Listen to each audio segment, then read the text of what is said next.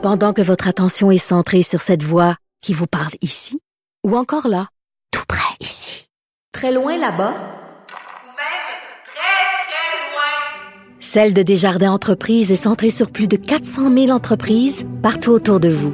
Depuis plus de 120 ans, nos équipes dédiées accompagnent les entrepreneurs d'ici à chaque étape pour qu'ils puissent rester centrés sur ce qui compte, la croissance de leur entreprise. Pas comme les autres. Geneviève Peterson. Une animatrice pas comme les autres. Cube Radio. J'avais envie qu'on revienne euh, sur cette entrevue assez controversée euh, de Stéphane Bureau à Radio-Canada. Il a interviewé euh, Didier Raoul, qui est un médecin aussi controversé, d'où la controverse de l'entrevue en question. Puis c'est qui euh, Didier Raoul? Euh, c'est un médecin spécialiste des maladies infectieuses, prof de microbiologie à la Faculté des sciences médicales à Marseille. vraiment qui a fait des sorties assez loufoques, assez douteuses. Plusieurs scientifiques remettent en question ces théories qui concernent la COVID-19, là, il y avait aussi mis de l'avant euh, le fameux traitement à l'hydrochloroquine qui a été invalidé depuis. Là. Mais bref, Stéphane Bureau a décidé de le recevoir euh, à son émission. Puis moi, je total disclaimer, là, je dois dire au passage que c'est Stéphane Bureau, j'apprécie beaucoup son travail. Il mène des entrevues à son émission avec brio. Mais, mais de celle-là, j'étais pas certaine. J'étais pas certaine. Euh, puis l'idée ici, c'est pas de faire le procès de cette entrevue-là, là, mais je voulais qu'on parle de la fine ligne sur laquelle nous, les médias, on avait quand vient le temps d'inviter ou pas euh, des personnages comme ça qui sont très controversés. On en parle avec Amélie Daou-Boisvert, qui est prof adjointe en journalisme à l'Université Concordia, ex-journaliste à la santé au devoir. Euh, Madame Daou-Boisvert, bonjour.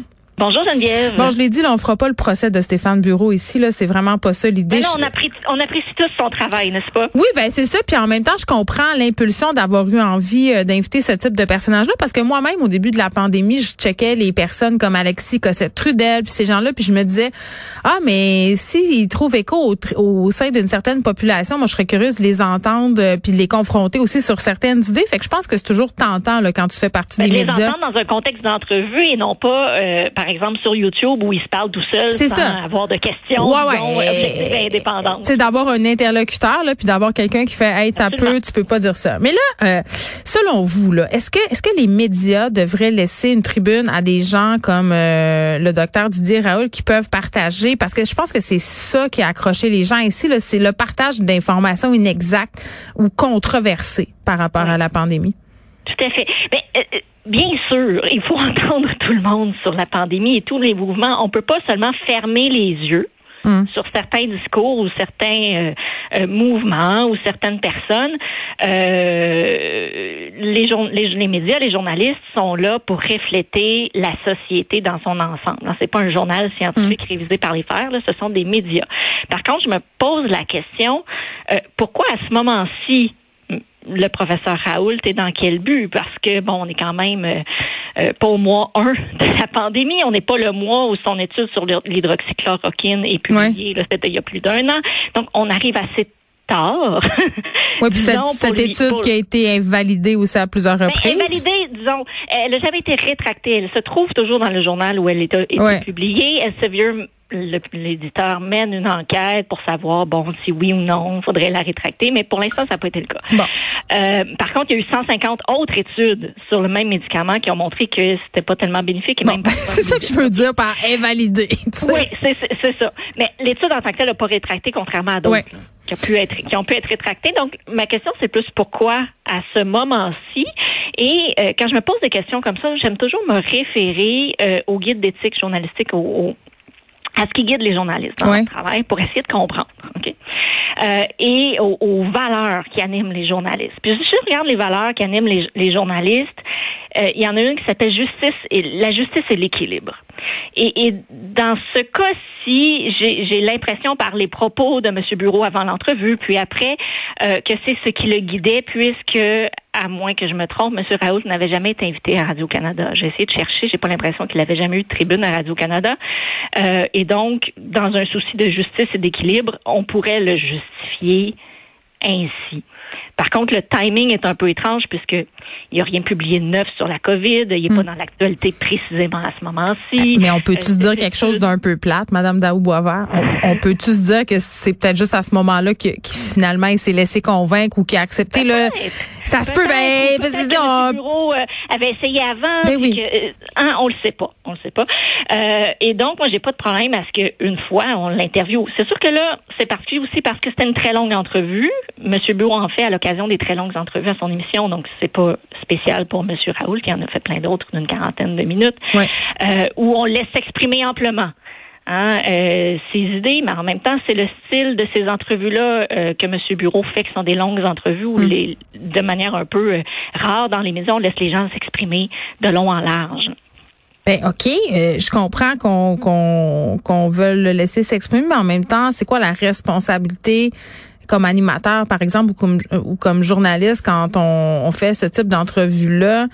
Euh, est-ce qu'on est dans l'obligation justement à chaque fois d'apporter un contrepoint quand on a l'impression que c'est de l'information qui est pas valide? Oui, tout à fait. Ben, ça nous amène à une autre valeur très, très importante qui, même moi, personnellement, comme journaliste, je place au-dessus de la justice et de l'équilibre qui est la vérité, ou la recherche de la vérité. Oui. La vérité pure, là, est un peu difficile des fois à cerner. Mm. Au moins d'être dans la recherche de la vérité. Euh, et, et c'est là, des fois, que ça va être difficile d'interviewer des personnages controversés comme M. Raoult, parce que, évidemment, son discours est, est, est, controversé. Il y a d'autres études, par exemple, qui ont euh, invalidé ce qu'il a fait avec l'hydroxychloroquine. Il a eu des Mm-hmm. affirmations douteuses à plusieurs reprises sur la pandémie. Et donc, euh, quand on l'interviewe, ben, bien sûr qu'il va mettre de l'avant ces propos-là. Oui, puis toi, t'es Euh, pas et- équipé nécessairement comme animateur. Tu sais, Mais mettons tu viens à mon émission, là, moi, je suis pas une médecin, je suis pas une Vous virologue. pas journaliste scientifique, Ben, vous n'êtes pas c'est ça. virologue, donc c'est assez difficile. J'aurais aimé voir un journaliste scientifique l'interview. C'est ça, je pouvais pas tout invalider ces affaires. super intéressant. Ouais. Euh, en même temps, j'ai trouvé l'entrevue euh, instructive sur qui est M. Raoult. Par exemple, la seule fois où euh, Stéphane Bureau pose une question un petit peu plus difficile, disons, il l'attaque aussitôt personnellement. Euh, il lui dit vous n'êtes pas un scientifique, vous comprenez pas la science ou substantiellement c'est ce qu'il lui dit. Mhm. Euh, et Donc, on un bien- sophisme, l'argument d'autorité. on voit bien quel genre de personne c'est. Ou plus tard, euh, il va se poser en victime, dire que l'ordre des médecins euh, est contre lui. Ah, J'en connais d'autres Euh, comme ça, docteur Mayou. Et donc, j'ai trouvé ça intéressant jusqu'à un certain point Mm. euh, de, de, de voir comment il s'exprimait, qu'est-ce qu'il qu'est-ce qu'il a à dire de, de ce point de vue-là. Donc, c'est pas dénué d'intérêt, mais euh, euh, bien sûr qu'on est dans un moment de la pandémie où euh, il y a des gens fragiles à l'écoute. Ben oui. Euh, des gens fragiles qui doivent prendre des décisions face à la vaccination, face euh, à- au suivi des mesures sanitaires et tout. Donc, on marche effectivement Mm. euh, sur une fine ligne ici. OK. On, genre, mettons là, c'est parce que moi j'ai l'impression que les gens ont mal pris cette entrevue-là parce qu'elle se passait à Radio Canada. Tu sais, euh, parce que c'est le diffuseur public.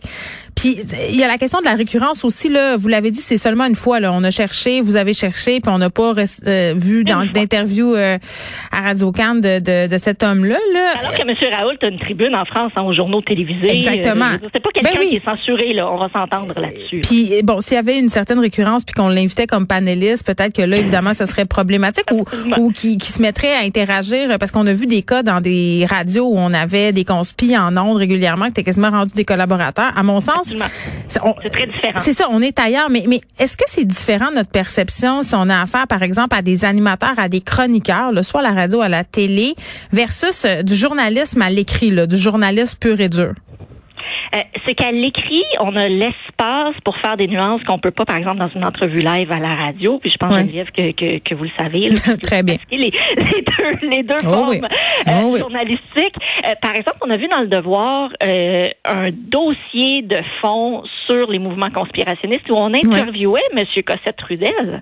Euh, et et c'était extrêmement bien fait avec les contrepoids. Il y avait d'autres articles. Ça. Euh, il y avait l'ensemble de l'œuvre, mais bien sûr, on peut pas faire ça à la radio.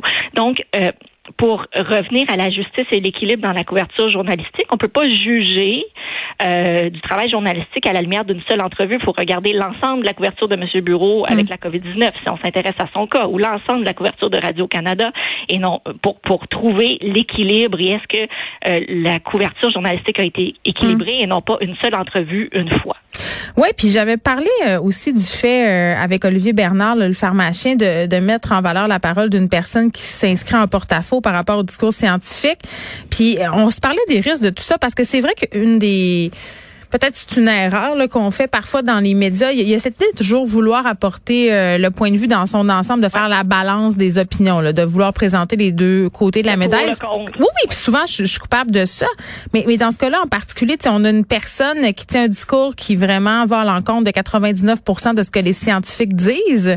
Euh, puis Olivier Bernard, quand j'ai discuté avec lui, il me disait, ben tu sais, dans ce cas-ci, il faut vraiment se poser la question, euh, qu'est-ce que ça peut avoir comme répercussion de lui donner la parole? Tout à fait. je reviens au camp. Euh, quand son étude a été publiée, Radio-Canada a écrit un article euh, qui était euh, intitulé La chloroquine, un mm. espoir pour le traitement de la COVID-19, qui était signé par une journaliste scientifique de découverte. le, tout rapportait les résultats de l'étude, etc. Euh, à ce moment-là, c'était tout à fait approprié de le faire comme ça. Après, d'autres scientifiques ont publié d'autres études, ça a été contesté. On a vu que les médicaments n'étaient pas adoptés là, comme traitement dans les hôpitaux, qui finalement, ça fonctionnait pas vraiment. Euh, et donc, on arrive un an et quelques plus tard, euh, c'est là que euh, je trouve euh, que c'est comme plus pertinent, plus hmm. aussi pertinent d'interviewer M. Raoul parce qu'il il est plus dans l'actualité.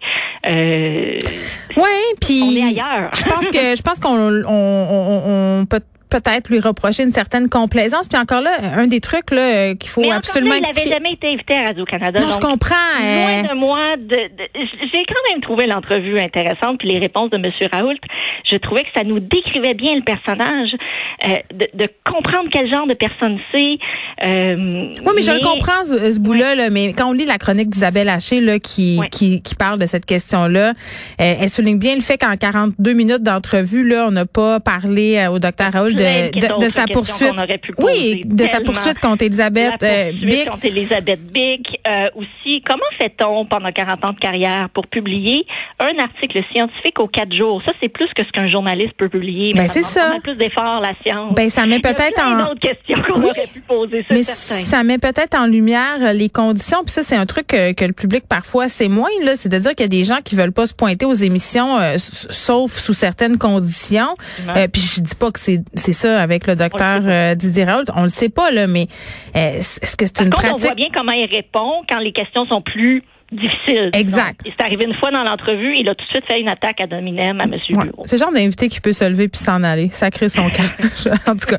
Bon, ben, on voit quand même euh, que le travail des journalistes est scruté à la loupe. C'est plate parce qu'on est dans une crise de confiance euh, par rapport au milieu journalistique. T'sais, les gens, on est dans cette idée là qu'il faut faire euh, nos recherches. J'ai l'impression aussi que certains médias peut-être veulent faire plus de sensationnalisme puis inviter ces, ces personnalités-là pour avoir, euh, si on veut, euh, cette, aller chercher une partie de cette auditoire-là. Ça un certain auditoire, ça séduit un certain auditoire, ben ça c'est certain. Puis on peut le faire aussi par souci, comme je disais, d'équilibre. On peut le faire euh, pour toutes sortes de, de, de raisons. mais au bout du compte, le, travail des médias là-dedans est extrêmement difficile, avec beaucoup moins de ressources. On va se, on va le dire là. même pendant la pandémie, les médias ont souffert là, de la baisse de la publicité. tout ça, les, les journalistes ont été pressurisés. Euh, et donc, euh, le tout se fait dans des conditions plus difficiles. Mais je pense que Stéphane Bureau a des bonnes conditions. Je pense dans le cas de Stéphane, ça va bien.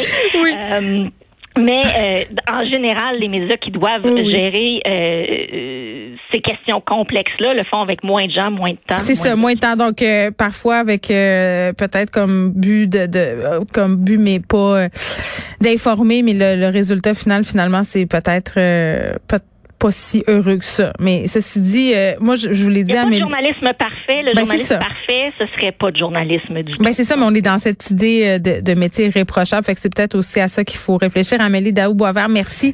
qui est prof, prof adjointe en journaliste à l'Université Concorde, ex-journaliste en santé au devoir.